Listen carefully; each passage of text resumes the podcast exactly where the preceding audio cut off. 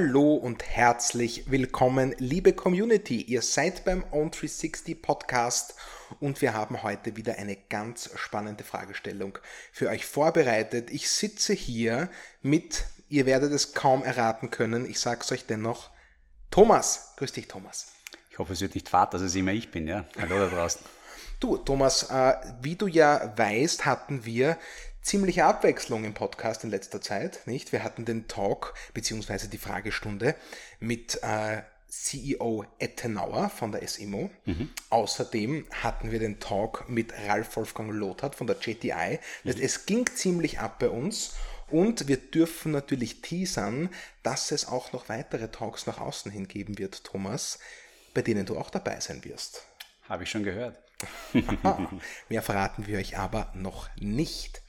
Thomas, bevor wir heute mit unserem Thema Wirtschaft im Krisenmodus starten, habe ich ein bisschen User-Feedback für dich, das du natürlich äh, hören möchtest. Das weiß ich, das ist eigentlich nach mir das Liebste, was du in dieser Sendung hast. Ja?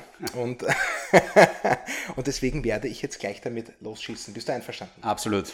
Großartig. So, von User nicht so klug hat er sich selbst gegeben, den Namen, möchte ich dazu sagen. Äh, der hat heute gleich zwei Fragen rausgeballert, die ich fantastisch finde, Thomas, und deswegen mhm. Äh, kriegst du die jetzt auch gleich serviert. Eine Frage für den Podcast. Im Artikel um die Komplettübernahme der Siemens Gamesa durch Siemens Energy ist die Rede von Eigenkapital, Eigenkapital-ähnlichen Instrumenten sowie vorhandenen Barmitteln. Wie genau unterscheiden sich diese voneinander? Ja, das ist ähm, natürlich eine, eine Frage, die ganze Vorlesungsstunden an Universitäten quasi beschäftigen könnte. Okay. Aber am Ende ist es immer die Frage bei der Finanzierung eines Unternehmens, wie viel, wie viel äh, Risiko derjenige, der finanziert, ähm, bereit ist zu nehmen ähm, und im Gegenzug dafür auch unterschiedliche Level an potenziellen Profiten generieren kann. Ähm, Eigenkapital ist ähm, der sogenannte Residualanspruch bei Unternehmen. Das heißt, wenn alles andere verteilt ist, dann das ist, was übrig bleibt. ähm, okay, das äh, hat also das höchste Risiko, aber gleichzeitig auch die höchste äh, Erwartungsrendite. Ja. Und äh, dann gibt es typischerweise als zweite klassische Finanzierungsquelle Fremdkapital, ähm, ja, das, ähm, das dem Eigenkapital in ähm, Auszahlungsfällen, das heißt, wenn sozusagen liquidiert werden muss oder wer Ansprüche hat auf ein Unternehmen, dem Eigenkapital vorgeht. Das heißt, zunächst wird der Fremdkapitalgeber ähm, be, äh, bedient. Okay. Ähm, dementsprechend ist Fremdkapital sicherer ähm, und äh, gleichzeitig aber auch typischerweise mit geringeren Renditen ausgestattet. Also wenn du dir die Kapitalstruktur, so nennt man das, also die Finanzierungsformen eines Unternehmens dir anschaut, in einer Bilanz, dann hast du eben Eigenkapital und Fremdkapital und ähm, die Verzinsung des Fremdkapitals ist typischerweise und sollte auch unter der Rendite des Eigenkapitals sein. Äh, in Krisensituationen kann das natürlich auch mal anders sein. Nicht? Dann ist das Eigenkapital vielleicht nichts mehr wert und das Fremdkapital äh, wird gerade noch bedient. Aha. Und jetzt gibt's ähm, natürlich nicht nur schwarz und weiß, ähm, sondern es gibt auch Zwischenthemen. Und das sind dann eben solche eigenkapitalähnlichen äh, Strukturen. Äh, das sind ähm, dann typischerweise auch als Fremdkapital äh, strukturiert. Das heißt, wie, was heißt, was ist der Unterschied? Vorwiegend der, dass Fremdkapital einen fixen Rückzahlungsanspruch hat. Ähm, das heißt, ich gebe dir heute Geld und in dem Vertrag, in dem wir uns das festschreiben, steht schon drinnen, dass es, du mir es zurückgeben, zurückzugeben hast, an einem gewissen Zeitpunkt. Ja. Und manchmal, und dann steht drinnen quasi, was du mir dafür schuldest an Zinsen. Und bei den vielen Eigenkapitalähnlichen solcher äh, Schuldverschreibungen steht dann noch drinnen. Und im Übrigen, wir haben auch noch eine performanceabhängige Komponente. Das heißt, wenn es super läuft, dann kriege ich noch ein bisschen mehr. Ah, ja? Okay. Dafür bin ich bereit, mehr Risiko zu nehmen. Das heißt, äh, wenn dir zum Beispiel eine Bank jetzt keinen klassischen Kredit mehr geben würde, weil sie sagt, das ist uns zu unsicher, weil wir, wir geben dir zwar ähm, auf dein Unternehmen, das vielleicht 30 Millionen wert ist, geben wir dir 10 Millionen Kredit, ja. ja weil wenn es dann nur 10 wert ist, sind wir immer noch quasi geschützt. Das heißt, wenn es sich im Wert drittelt. Und das war's aber, dafür sind wir aber auch bereit, nur mit 3% Zinsen auszukommen. Dann gibt's äh, auch Leute da draußen, die sagen, hm, wir geben, dir, wir geben dir noch 10 Millionen mehr, das heißt, dann hast du insgesamt 20 Millionen Schulden. Unsere 10 Millionen sind Junior, also sind sozusagen zuerst, wenn es ein Problem gibt, kriegt die Bank ihr Geld, die ist Senior, nennt man das. Ähm, aber dafür würde ich gerne nicht 3% Zinsen, sondern 6% Zinsen. Und by the way, wenn deine Gewinne wirklich toll sind, hätte ich davon auch noch gerne ein bisschen was. Ja? Ah, das ist spannend. Ähm, das nennt man dann oft, weil es in der Mitte zwischen Eigenkapital und Fremdkapital liegt, Mezzaninkapital ähm, sowie die in, äh, in vielen Wohnhäusern bekannten Zwischengeschosse. Ja. Genauso liegt äh, auch dieses Mezzaninkapital, das eben häufig auch Eigenkapital ähnlich äh, strukturiert ist, nämlich dass es eine Komponente von Eigenkapital hat. So, da gibt es dann unterschiedlichste Ausgestaltungsformen, nämlich solche, die näher am Fremdkapital sind und solche, die näher am Eigenkapital sind. Das wiederum ist sehr wichtig, weil, ähm, weil es teilweise sogar Strukturen gibt, ähm, die buchhalterisch äh, nicht als Fremdkapital zählen, was häufig sehr wichtig ist ähm, in der Kapitalstruktur von Unternehmen. Das jetzt im Detail aufzubereiten, wäre hier sicher, würde einen Schritt zu weit gehen, ja. Äh, ist auch natürlich einer ständigen Veränderung unterlegen. Dafür sind dann ähm, die äh, Anwälte typischerweise die richtigen Gesprächspartner, die dir dann das letzte Detail erklären können, wann gerade etwas noch sozusagen potenziell als Eigenkapital verbucht werden kann und wann es bereits als Fremdkapital verbucht werden muss in einer Bilanz. Aber grundsätzlich geht es eben darum, wir reden über Fremdkapitalstrukturen, das heißt fixe Rückzahlungsmodalitäten, aber zusätzliche Eigenkapitalkomponenten. Wow, okay, alles klar. Das kam ja wie aus der Pistole geschossen. Ich kenne mich aus. Ja, ich habe vor, bevor ich quasi mich selbstständig gemacht habe, äh, in der Investmentwelt für so einen Mezzaninkapitalfonds gearbeitet. Das heißt, ah. wir haben solche eigenkapitalähnlichen ähm, Finanzierungen strukturiert für mittelständische Unternehmen in Osteuropa. Da kann man nur sagen, nicht so klug, deine Frage, die war wohl äh, doch so klug. er hat noch eine zweite Frage, Thomas. Ja. Mhm. Äh, und zwar äh, richtet sich die an die Twitter-Geschichte. Ja. ja. Die hast du sicher sehr vividly im Kopf noch. Die lautet wie folgt. Liebes On360-Team, wäre es möglich, dass Thomas in der nächsten Podcast-Folge einen neuerlichen Kommentar zur Twitter-Übernahme rund um Elon Musk abgibt? Ihre allgemeine Frage nicht ganz konkret. Kannst du uns da ein Update geben, Thomas? Ja, also ich werde versuchen, mich kurz zu halten und sage einfach nur Poop-Emoji. also ich habe äh, ja, die wirklich skurrilste äh, Antwort eines äh, äh, Corporate Raiders, äh, wie man Leute nennt, die ungefragt Unternehmen kaufen wollen, auf ähm, die Erklärung, äh, auf die Antwort auf eine technische Frage durch den CEO eines Unternehmens mit einem Tweet zu antworten, indem man sozusagen einen kleinen, einen kleinen Haufen Kacke ähm, dann zurückschickt, finde ich wirklich atemberaubend innovativ. Hat es sich in der Form noch nie gegeben, aber ich finde es auch atemberaubend unmöglich. ähm, aber, also, um es kurz zu fassen, das Ganze ist ein bisschen im on hold oder besser gesagt sogar im Limbo. Ähm, da gibt es wohl offensichtlich Second Thoughts, ob das so gescheit war, so viel oder quasi den Preis dafür zu bieten, den er jetzt dafür geboten hat. Und äh, es besteht halt der Versuch zu sagen, da jetzt nachzuverhandeln, nehme ich einmal an, indem man mal sagt, also da gibt es irgendwie so eine, eine, eine, das, was ihr jedes Jahr gesagt habt, an das ich nicht glaube, nämlich, dass ihr nur 5% Fake-Accounts habt. Mhm. Ähm, das heißt, solche Bots, die halt automatisch Tweets schreiben auf irgendwelche Dinge. Mhm. Ähm, jetzt muss man, glaube ich, dazu sagen, ähm, das Twitter äh, Agreement mit dem Mask hat eigentlich so eine sogenannte Specific Performance Clause. Das heißt, Twitter kann ähm, auf Specific Performance ähm, klagen. Das heißt, er kann nicht einfach zurücktreten und sagen, dann nehmt mir eine, eine Milliarde, es gibt ja eine Break-Fee von einer Milliarde, wenn es nicht zustande kommt. Wow! Aber Twitter könnte, also wenn man sich überlegt, was Twitter an Wert verloren hat, seitdem diese Gespräche jetzt äh, so in diese Richtung gegangen sind, ist die eine Milliarde eigentlich ein Nichts. Ja? ja. Äh, es ist sogar so, der, der Musk hat ja bereits 9% von Twitter erworben, ja, ja. nicht? Und ich glaube, der Status gestern er hat sie ja erworben, klarerweise, bevor er darüber gesprochen hat, dass er sie erworben hat. Da gibt es ja auch die Themen darum, dass er das eigentlich zu spät gemacht hat, weil da gibt es ja auch klare Regeln von der Börsenaufsicht, wann du sowas zu machen hast, weil mhm. ähm, typischerweise ja da, dann der, der, Aktienpreis reagiert und mhm. du potenzielle Profite mitnehmen kannst. Das hat er ja auch getan.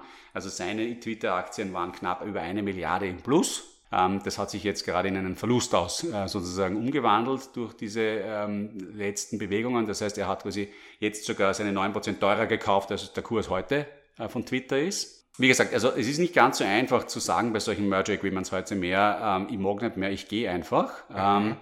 Sondern Twitter könnte hier vor das Gericht gehen und sagen, du musst kaufen. Du hast gesagt, du kaufst das Ganze für x Dollar und wir möchten, dass du das jetzt auch tatsächlich tust.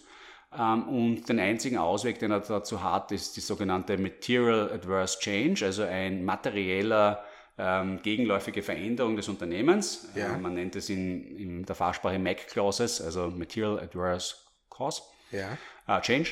Und, ähm, und das, das ist ein sehr, sehr hoher Standard. Das ist, das okay. ist nicht, das ist also, äh, ich würde mal sagen, viele Kommentatoren würden davon ausgehen, selbst wenn diese ähm, Fake-Accounts Fake höher wären, dass das kein Mac wäre. Insbesondere deshalb, weil er ja immer schon behauptet hat, es ist höher. Das heißt, er wusste das ja eigentlich zu dem Zeitpunkt, wo er hat, hat er ja schon die gleiche Meinung gehabt. Das ist ja nichts, was in der Zwischenzeit passiert wäre. Ja. Das ist ein Deswegen, richtiger Krimi. Ja, da, genau, es könnte sich noch auswirken zum echten Krimi. Also wenn das Twitter-Board äh, da Hardball spielt und tatsächlich vor Delaware, also das ganze Twitter hat seinen Sitz in ähm, US-Bundesstaat Delaware.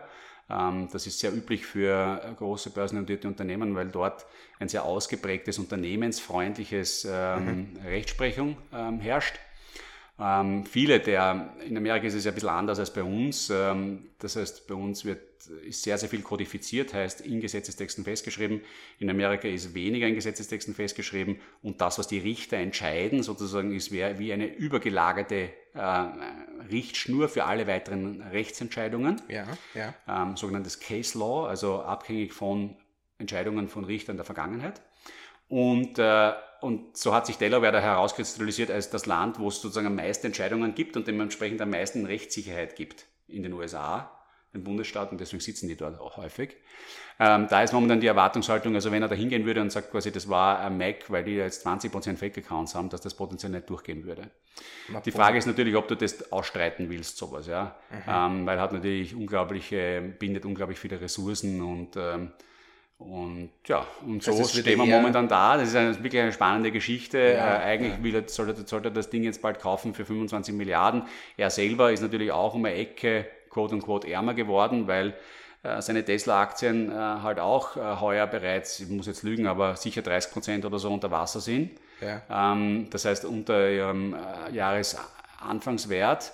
Und ähm, das heißt, er kann sich zwar sicher noch leisten, aber aber so großartig der reichste Mann der Welt ist er jetzt nicht mehr ähm, aufgrund der ähm, letzten ähm, aus, sozusagen auch Bewegungen im amerikanischen Aktienmarkt im Technologiebereich, nicht wo wir starke Korrekturen gesehen haben, äh, zuletzt jetzt bei Snap, ähm, aufgrund dessen, dass halt da viele Pandemiegewinner dabei waren und der Aktienmarkt nicht untypisch halt mit Boom und Bust reagiert. Zunächst überschätzt man das, was da noch kommen kann. Und dann kommt irgendwann einmal die Realisierung, ah, so toll ist es auch wieder nicht. nicht? Wir sehen das jetzt bei vielen Themen. Gorillas, also dieser Zustelldienst, der, ja. ähm, der jetzt massiv Stellen, Stellen streicht und sich aus vielen Ländern zurückzieht. Wir sehen es bei Klarna, ähm, die ähm, 10% der Belegschaft ähm, streichen. Wir haben es bei Snap gesehen mit den Ergebnissen. Wir sehen es mit dem eigentlich atemberaubenden Verfall von Facebook, also Meta. Wirklich? Was ist da für ein Verfall? Kannst du das kurz? Na, wir reden da auch über eine quasi Halbierung. Ähm, des, Halbierung? Ja, also die, äh, das schaut momentan, ist, schaut immer noch gut aus für den Herrn Zuckerberg. also er ist immer noch wohlhabend, aber... Ja, privat mache ich mir nicht so viele Sorgen. Um aber die Zukunftsperspektive hat sich halt stark eingetrübt. Und äh, es ist ja nicht nur dort so. Ich meine, auch bei Amazon hat massiv an Wert verloren. Mhm. Ähm, über das haben wir ja zuletzt schon kurz gesprochen. Natürlich die gesamte Wertschöpfungskette nach Amazon ist unter Druck, also auch alle, alle, alle Postunternehmen, muss man ganz ehrlich sagen, äh, und äh, Zustellungsunternehmen ähm, spüren den Wegfall dieser extremen ähm, ähm, Zustelllasten, die sich durch die Pandemie ergeben haben. Wow. Also mit so einer spannenden Antwort habe ich gar nicht gerechnet. Äh, ich bin sehr froh, dass du gefragt hast, lieber nicht so klug. Deine Fragen sprechen nicht für deinen Namen. So viel können wir sagen. Ganz im Gegenteil, ja. Äh, und du bist da jetzt eh auch schon äh, ins Thema reingedriftet, Thomas, aber vorher äh, habe ich noch ein kleines Highlight für dich von unserem User Marx. Ja, mhm. Du erinnerst dich nämlich, wir haben gesprochen über die Sandler. Mhm. Äh, und du hast dann eine Anekdote vom armen Schlucker erzählt. Mhm. Ja? Und der liebe User Marx, ja, der hat sich unseren Podcast offensichtlich aufmerksam angehört, was mhm. mich sehr freut. Und der hat darauf eine kleine Recherche angestellt. Okay. Und die möchte ich dir jetzt unkommentiert, weil sie auch super geschrieben ist, genauso weitergeben. Ja? Armer Schlucker, Fragezeichen, Einspruch, euer Ehren. Im Podcast zur Twitter-Übernahme klärt uns Thomas über die Herkunft des armen Schlucker auf, welcher sich auf einen Wiener Plätier beziehen soll. Thomas dürfte hier allerdings einer sogenannten Urban Myth aufgesessen sein. Laut Wikipedia stellt sich der Ursprung des Begriffs etwas anders dar. Die Redewendung armer Schlucker geht offensichtlich auf eine Weiterentwicklung des Ausdrucks Schlucker für Schlemmer zurück, die bereits im 14. Jahrhundert belegt ist. Im 16. Jahrhundert wurde daraus die mitleidige Redensart vom armen Schlucker, der alles schlucken muss, was er nur bekommen kann. Und eben dort ist auch zu lesen, in Österreich wird die Redensart gleichwohl fälschlich auf wesentlich später ins Kraut schießende Geschichten rund um den Allander Waldamtsbaumeister Philipp Schlucker zurückgeführt. Zur Herkunft des Ausdrucks Sandler kann ich Max dafür zustimmen. Also Wienerberger hat Sandler richtig erzählt, Thomas du bist gebastelt. Ja, raus hier. Bastet, ja, nein, also. Was gelernt? Ja, auf jeden Fall was gelernt. Äh, ich glaube, die meisten Urban Legends sind eben Urban Legends. Ich äh, werde es mir zu Herzen nehmen und die Geschichte vom armen Schnucker nicht mehr so erzählen. ähm, danke dafür das Research. Ich, äh, ich glaube, äh, kann man einfach nur akzeptieren. Du, ich, ich finde das super. Du kennst das sicher aus den amerikanischen Talkshows. Da machen die regelmäßig, die allergrößten, äh, zumindest auf YouTube nachher, so ein Corrections-Segment. Mhm. Wo dann die User, die Fans in YouTube-Kommentaren reintippen, nein, das ist falsch, das ist falsch. Und ich finde, das zeigt nur, dass die Community engagiert ist. Finde ich spitze. Absolut. Ich würde mir wünschen, dass solche Dinge, also diese evidenzbasierten Sachen, einfach vor allem sehr konsequent auch durchgelebt werden würden. Da gibt es immer wieder so Versuche auch bei Politikern, wenn sie ihre Versprechen haben, dann werden Websites gebaut, wo die alle hingeschrieben werden und dann wird halt sozusagen geschaut, wie die Erfüllungsrate ausschaut. Aber äh, unsere Welt ist in so schneller Bewegung äh, und damit kommen wir wahrscheinlich dann auch gleich wirklich gut zum nächsten Thema. Du machst es mir sehr dass leicht. Am Ende heute. des Tages hier auf die Aufmerksamkeit dafür nicht ausreichend ist. Ja. ja. Ich denke mir das auch immer wieder, wenn du ähm, alle demokratischen Staaten haben so Prüfungsinstitutionen, nicht den Rechnungshof oder solche Dinge. Ja, Unglaublich, ja. was dort an Arbeit geschieht und auch an kleinen Unregelmäßigkeiten aufgedeckt wird, die keinen Menschen interessieren. Ja. Ähm, weil keiner die Aufmerksamkeit dafür hat. Ähm, und eigentlich ist das schade, weil wenn man sich an ein paar, so quasi, wahrscheinlich wären es gar nicht so viele Dinge, die es gut wäre, wenn jeder berücksichtigen würde in, seiner, in seinem täglichen Leben, wie zum Beispiel, dass man Urban Legends zunächst einmal selber nachprüfen geht, äh, bevor man sie irgendjemand anderen erzählt. Absolut. Ähm, die man sich eigentlich immer wieder nur ähm, ins Gewissen rufen kann, dass man eben selber nicht so, also so eine Drahtstante wird, die dann irgendwie einen Schwachsinn erzählt. Also ich bin dankbar für den Hinweis. Ich äh, habe immer gedacht, ich bin solchen kognitiven Biases gegenüber sehr aufgeschlossen oder so sehr aktiv, aber auch ich tappe in die Fallen. Lieber User Max, vielen Dank für diese Correction. Wenn ihr Lust habt auf diese Sachen, prüft unseren Podcast, ja, nur nicht das, was ich sage, bitte, gell? Nur bitte nicht, mein, bitte nur nicht meine Dissertation. Das kann ich leicht sagen, weil ich habe keine. Na gut, aber du hast, du hast zwei Magisterarbeiten. Nein, ich habe nur eine, weil ich habe äh, ich hab über die Patentierbarkeit von RNA und DNA-Sequenzen geschrieben. Und äh, durch dass ich ja molekulare Mikrobiologie und Jura studiert habe, war es möglich, diese äh, Diplomarbeit in beiden Fächern einzureichen. Thomas, ich war immer schon sehr effizient. schon sehr effizient. Dafür habe ich sie am Max-Planck-Institut in Deutschland geschrieben. Na gut, es, es sei dir verziehen. Ja, also es ich glaube, sie war qualitativ zumindest ganz ordentlich. Ja. Davon ist auszugehen, sie wurde ja sozusagen doppelt geprüft. So ist es.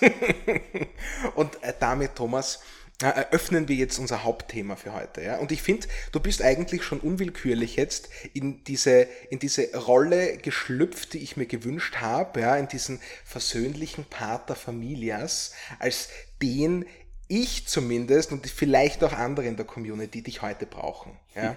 Weil äh, wenn man die Zeitung aufschlägt, wenn man Medien aufschlägt, dann ist man mit Krise konfrontiert. Ja, das ist natürlich jetzt nicht ganz neu, aber meines Erachtens hat sich das schon intensiviert über die Zeit und wir werden jetzt äh, keine politische Diskussion über alle Krisen führen, aber über unsere Wirtschaft im Krisenmodus. Ja, konkret äh, gewinnt man, glaube ich, leicht den Eindruck, dass unser Wirtschaftssystem, das ja ein wichtiger Grundpfeiler unseres Gesellschaftssystems ist, gerade mit ganz vielen intensiven Krisen konfrontiert ist. Ja, um das ganz kurz zusammenzufassen, wir haben da die Klimakrise, ist ein allumfassendes Risiko, das Extremwetterlagen, äh, steigenden Meeresspiegel, Veränderungen in der, in der Vegetation umfasst. Wir haben eine Biodiversitätskrise, die abgesehen davon, dass sie sehr tragisch ist, weil wir einen unglaublichen Verlust an Leben auf der Erde äh, konfrontiert sind, auch in der Landwirtschaft ein Problem ist mit äh, Bestäubung, der Resilienz von Ökosystemen etc., wo natürlich die Landwirtschaft auch als Industrie besonders betroffen ist, auch ursächlich. Und wir haben jetzt befeuert durch den Krieg in der Ukraine eine Energiekrise die eine, ein Risiko äh, für die Produktion darstellt und natürlich ganz eng äh, mit, der Klima, mit der Klimakrise zusammenhängt, Thomas. Ja. Ähm, das, ist, das ist ein Haufen Zeug und als jemand, äh, der einen exzellenten Überblick über den Markt hat, sich im Markt bewegt und wahrscheinlich besser informiert ist als 99,99% aller anderen Menschen, werde ich dich jetzt knallhart damit konfrontieren und hoffe auf großartige, tröstende Antworten deinerseits. ja, und konkret, damit ich dich da jetzt nicht so ähm, ähm, auf das Thema sozusagen hinaufwerfe, würde ich gerne mit folgender Frage starten. Wo müssen die Unternehmen hinsteuern, um die Krisen zu bewältigen, die ich gerade erwähnt habe? Das ist eine wahnsinnig konkrete Frage. Nein, also, äh, schau, ich glaube, die es ist immer Krise. Ja. Also ich komme mir ein bisschen vor wie im Theater, ja. ähm, wo es einen Suchscheinwerfer gibt. Und äh, immer dort, wo der Suchscheinwerfer hingeht, äh, fehlt halt das Augenlicht. Mhm. Und äh, so ähnlich ist es mit den Krisen. Nicht? Also natürlich gibt es diese Globalthemen, ich möchte auch nichts beschleunigen, also beschönigen, ja. ähm, die wir haben, aber es gab immer Globalthemen, nicht? Ich meine, früher war es die Frage vielleicht, äh, als der Autoverkehr begonnen hat, wie gehen wir mit den vielen Autos um? Ne? Mhm. Ähm, ähm, es gibt immer wieder große Veränderungen äh, das, der Weltstrukturen. Natürlich ist die Erderwärmung sicher eine massive Veränderung, mit der wir, zu, äh, mit der wir umzugehen haben jetzt. Ähm, ich glaube aber auch, dass dass schon auch das Augenmerk auf diese großen Veränderungen tatsächlich fällt und dass halt immer viel mehr über die ähm, potenziellen negativen Auswirkungen gesprochen wird, als über das, was tatsächlich heute schon passiert, mhm. ähm, dass wir das verändern werden. Ich glaube, der Mensch ist an sich extrem krisenresilient, also äh, er ist sehr gut äh, in seiner Anpassungsfähigkeit mhm. an, an die Umweltbedingungen, äh, die auf ihn zukommen es ist eigentlich immer Krise, nicht? Es ist immer Krise, es ist immer nur die, gerade der, die Frage der Wahrnehmung der Krise. Mhm. Ich sage immer so, oder quasi, es, es, es, und, und bitte verzeiht mir, ja, ich will wirklich nichts kleinreden, ja, aber ich habe schon lange nichts mehr gehört von der Lkw-Fahrerknappheit in England. Mhm. Ähm, ja. Ich habe auch schon lange nichts mehr gehört vom IS. Mhm. Ähm, und ähm, es ist eben leider zu einer medialen Notwendigkeit geworden, um Aufmerksamkeit zu bekommen, dass man über Krisen berichtet. Ja.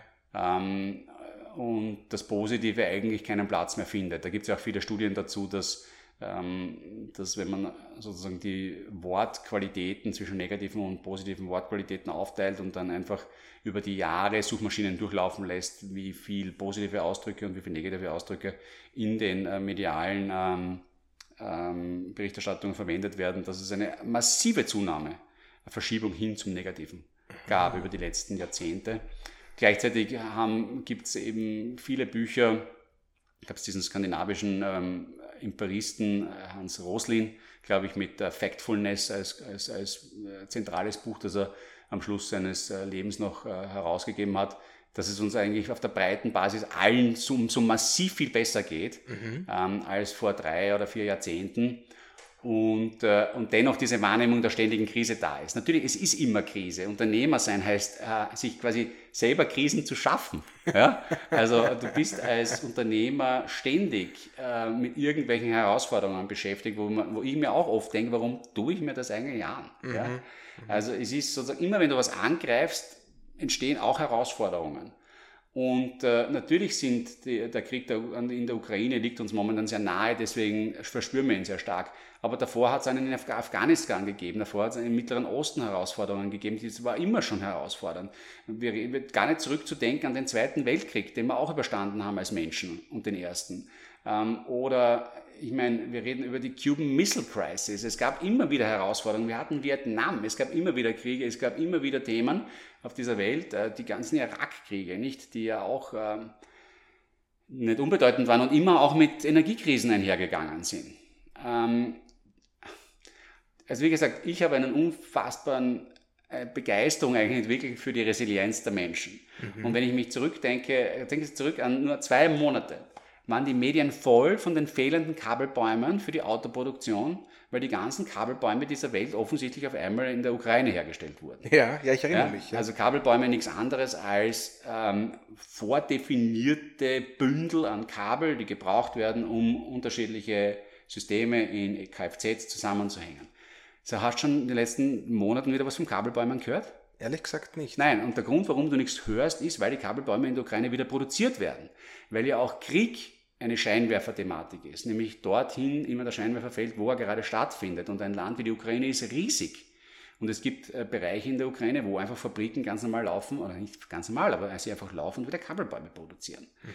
Ähm, ist, also, nochmal, ich will das nicht beschönigen. Das ist natürlich, erstens einmal ist es atemberaubend traurig, was dort passiert, weil kein ja. Mensch, das gibt wirklich kein Mensch, das braucht, was da passiert. Ja. ja. Und, und unendlich viel Leid damit einhergeht. Ähm, aber unsere Wahrnehmung ist sehr, sehr stark medial geprägt und die Medien sind wie Suchscheinwerfer, die auf der Suche nach Krisen sind. Ähm, ich persönlich bin der Meinung, dass, ähm, wie gesagt, die Menschheit unglaublich resilient ist, dass wir im Gegenteil zur allgemeinen Verdrossenheit gegenüber der Politik und auch der europäischen Institution eigentlich äh, wahnsinnig, gerade auf der europäischen Ebene, da sind wirklich viel gescheite Leute mhm. ähm, die sich äh, schon intensiv damit auseinandersetzen und versuchen, diese unterschiedlichsten Interessen da irgendwie auf einen, in einen Zug zu bringen. Ähm, die Europäische Kommission hat einen, eine, hat eine, mit, betreibt mit einer Vehemenz ähm, die Veränderung der europäischen Wirtschaft zumindest hin zum Kreislaufgedanken, hin zur Nachhaltigkeit ähm, was wir auch verspüren im Asset Management. Absolut. Ähm, weil eben dort der, diese, diese Überzeugung da ist, dass auch es notwendig ist, die privaten Investmentmittel hin zur Nachhaltigkeit ähm, zu steuern. Ähm, das ist natürlich alles nicht so einfach, weil auch Nachhaltigkeit ein ganz weiter Begriff ist. Aber wie gesagt, zurück zu dem grundsätzlichen Thema, ähm, es ist immer Krise. Es ist mhm. immer Krise und ich war zuletzt auch bei einer Veranstaltung der Unica und der Andreas Brandstätter steht auf der Bühne und es geht um Zukunftsinitiativen der Unica. Mhm. Ja. Ähm, da gibt es eine Zukunftsinitiative im, äh, im Bereich der, der Krankenvorsorge, Krankenversicherung, das nennt sich Sanus X, das ist mehr oder weniger so wie ein Corporate Venture Capital Player, der versucht sozusagen in die Zukunft der, der Gesundheitsvorsorge hinein zu investieren, damit die Unica auch dort quasi am Ball bleibt und sehen kann, wohin sich dieses Thema entwickelt, also als der relevanteste Gesundheits- äh, oder Privatversicherer im Gesundheitsbereich Österreichs. Die, also die haben ein Unternehmen quasi gegründet, das mhm. gezielt investiert in Unternehmen, die sich mit Gesundheit Das ist das Ziel, genau. Okay. Mhm. Dann gibt es eine, einen, gibt's ein zweites, einen zweiten Hub, das nennt sich ein zweites Unternehmen, das nennt sich Cherisk. Da geht es um ähm, den Versuch, sozusagen die Versicherungsbranche auch mit zu digitalisieren, also da dabei zu sein. Und der Andreas äh, ist auf der Bühne gestanden und hat gleich zu Beginn gesagt, quasi, seine größte Sorge ist, dass die Unica in fünf Jahren nicht mehr da ist. Wirklich? Ja. Und das ist das, jeder CEO, den ich kenne, trägt diese Sorge in sich, weil die Welt da draußen hart ist. Wettbewerb ist hart. Mhm. Wettbewerb ist gemein. Ja? Es ist immer Krise. Ja? Mhm. Die Leute wollen alle deinen, meinen Kunden haben. Mhm. Das ist total unfair. Aber it's just reality. Ja? Und ich würde mal sagen, ein Schönwetter-CEO, den, den gibt es vielleicht, jeder kann ein bisschen Schönwetter von denen auch. Ja? ja. Aber eigentlich sind es alles Krisenmanagers, weil es ist immer Krise im Unternehmen. Ah, das ist interessant. Ja. Das ist interessant. Und, äh, und wie gesagt, so jemand wie der Andreas steht da und sagt quasi, das ist das Thema, das mich beschäftigt. Und das muss ihn auch beschäftigen. Das ist die quintessentielle Nummer eins Job des CEOs, ist sicherzustellen, dass das Unternehmen in 20 Jahren auch noch existiert. Heute die strategischen Weichen zu stellen, dass das Unternehmen in 20 Jahren unter geänderten Umständen auch noch existiert und Geld verdient. That's his job. Ja? Und, äh, und äh, dementsprechend ist, äh, ist immer Krise, das ist das, was diese Unternehmen und ihre Führungskräfte am Ende des Tages, das ist, warum sie so viel gezahlt bekommen, weil es ist nämlich mega mühsam, sich ständig mit Krisen auseinanderzusetzen ja, ja. ja und sich ständig den Kopf darüber zu brechen, was passiert, wenn die Bude nicht mehr da ist. Pardon meine, meine, meine saloppe Ausspruch, Ausspruchsart, aber, aber das ist, das ist deren Job. Da höre ich aber auch, Thomas, ich höre einen gewissen Optimismus raus. Ich höre daraus ein Vertrauen, dass Krisen bewältigt werden können. Und auch die Krisen, über die wir eingangs gesprochen haben. Siehst du das so? Ich sehe das auf jeden Fall so. Ähm, ich habe ein riesiges Vertrauen in die Anpassungsfähigkeit der Menschen und ich habe auch ein, ein, ein großes Vertrauen in unsere Institutionen, dass sie, äh, dass sie fähige Menschen an ihre Spitze bringen. Also ich habe das große Glück, dass ich doch sehr viele der ähm, CEOs, äh, insbesondere bei uns hier kenne, auch privat kenne, und das sind echt tolle Typen. Und ich, ich finde es beeindruckend, mit welcher, äh, welchen Einsatz die die Farbe ihres Unternehmens bluten. Ja, also mhm. das ist wirklich atemberaubend, wie ähm, diese Menschen, die ja finanziell großteils unabhängig sind, Tag für Tag sich hier einsetzen und sich genau über das den Kopf zerbrechen, wie kann ich dieses Unternehmen schützen davor, dass es untergeht. Wird immer genug getan? Nein, sicher nicht. Ja. ja. Ein interessanter Seitenaspekt des, wer tut eigentlich am meisten für Themen wie CO2-Reduktion, ja. Kreislaufwirtschaft, Biodiversität. Und jetzt habe ich sozusagen keine absolut belastbaren Zahlen und, äh, und der User Marx wird mich vielleicht wieder aufklatschen, was das betrifft. Aber Unbedingt. ich kann nur eine persönliche Anekdote erzählen. Ich habe ja in den USA studiert, in Stanford, und hatte dort eine äh, Klassenkollegin, die ähm, wirklich eher im Environmentalist-Lager anzusiedeln war. Also wir reden über jemanden, der äh, ganz starke Nachhaltigkeit und Gerechtigkeit und Gleichheitsthemen mit sich herumgetragen hat. Ähm, die ging danach ähm, zu äh, einem, einem äh, Bergbaukonzern. Und äh, ich habe mal mit ihr darüber gesprochen und sie hat gesagt, du kannst dir nicht vorstellen, wie viel Geld wir in die Hand nehmen, um das, was wir jetzt tun, nämlich die Erde sozusagen von ihren Rohstoffen zu berauben, besser zu machen. Wirklich? Ja, und deswegen ist es auch so interessant, wenn du natürlich dann über, über ESG nachdenkst und sagst quasi, ich habe ein Ausschlussverfahren für gewisse Industrien, weil die sind böse. Dann entziehe ich ja diesen Industrien am Ende des Tages Kapital. Ja. Kapital, das sie dringend brauchen, um besser zu werden. Also fordert auch viel Vertrauen braucht es natürlich und es ist auch keine Frage. Und wir haben es gerade heute wieder gelesen, die Glencore, wenn wir schon bei, bei Bergbau sind, nicht, also wieder mal ein, ein Korruptionsskandal, Bribes, ja, wieder mal eine Milliarde Strafe. Es ist, also, es wird sicher nicht genug getan, es gibt überall schwarze Schafe, aber es ist einfach niemals schwarz und weiß. Ja, niemals schwarz und weiß. Deswegen ist auch das Thema mit äh, ESG so eine komplexe Angelegenheit und ich glaube, dass wir sie mit unserer demokratischen Variante wahrscheinlich besser lösen, als momentan draußen am Markt irgendwo anders gelöst wird. Ja, ja, finde ich auch. Äh, weil, ich auch weil, weil festzuhalten, ob ein Unternehmen jetzt den CO2-Ausstoß um 5% reduziert hat, also die Rechnung möchte ich sehen, ob das wirklich alles genauso ist. Mhm. Nicht? Also wer, wer, rechnet denn das? Wie, wie bestimmt denn das alles? Was ist der CO2-Footprint eines Gebäudes? Also kann man schon alles machen, aber ist unfassbar fehleranfällig. Mhm. Und am Ende des Tages ist bei fehleranfälligen Prozessen meines Erachtens immer noch der demokratische Prozess, wo Menschen sagen, ich habe eine Wahrnehmung und auf Basis dieser Wahrnehmung finde ich das gut und das nicht gut, immer noch das beste Outcome. Gut. Das, äh, Thomas, da würde ich dann, ich, da wollte ich dich zum Abschluss dann eigentlich fragen, wie du dir sozusagen die Welt nach der Bewältigung dieser Krisen vorstellst. Aber mit neuen Krisen. Aber es, ist, es war doch klar, dass ich das antworte. Mit neuen Krisen. Danke. Der Scheinwerfer geht woanders hin. Ja. Ja, der Scheinwerfer geht woanders hin. Ich meine, Gott sei Dank leuchtet jetzt auch gerade wieder ein Scheinwerfer auf die Uiguren. Ja, absolut, ja. ja. Also schauen wir mal, wie lang der Scheinwerfer dorthin leuchtet, oder? Weil wieder etwas anderes gerade das interessiert dann vielleicht wieder nicht ausreichend viele Leute, weil es halt irgendwo in einem Eck in China ist. Ähm, und ja, ähm, weiß, weiß, nicht mal, was das für Leute sind, also interessiert mich nicht so sehr. Also jetzt, ich spreche jetzt quasi für die allgemeine Masse. Natürlich. Ähm, natürlich. Da finde ich es dann schon wieder spannender, wenn sozusagen bei Twitter irgendwie was los ist, weil da geht es um ganz großes und vieles Geld. Ich, ich überzeichne, aber ich sage ja, äh, es ist, der Mensch hat halt ein Bedürfnis an Aufregung. Ja? ja. Das wird von den Medien befriedigt. Und es wird wieder neue Krisen geben und wenn es gerade keine gibt, dann wird wieder mehr über Sport berichtet. Steht die Welt vor dem Untergang, Thomas? Nein, ganz bestimmt nicht. Und äh, damit bedanke ich mich, ja, und äh, entlasse dich zu einem neuen harten Arbeitstag.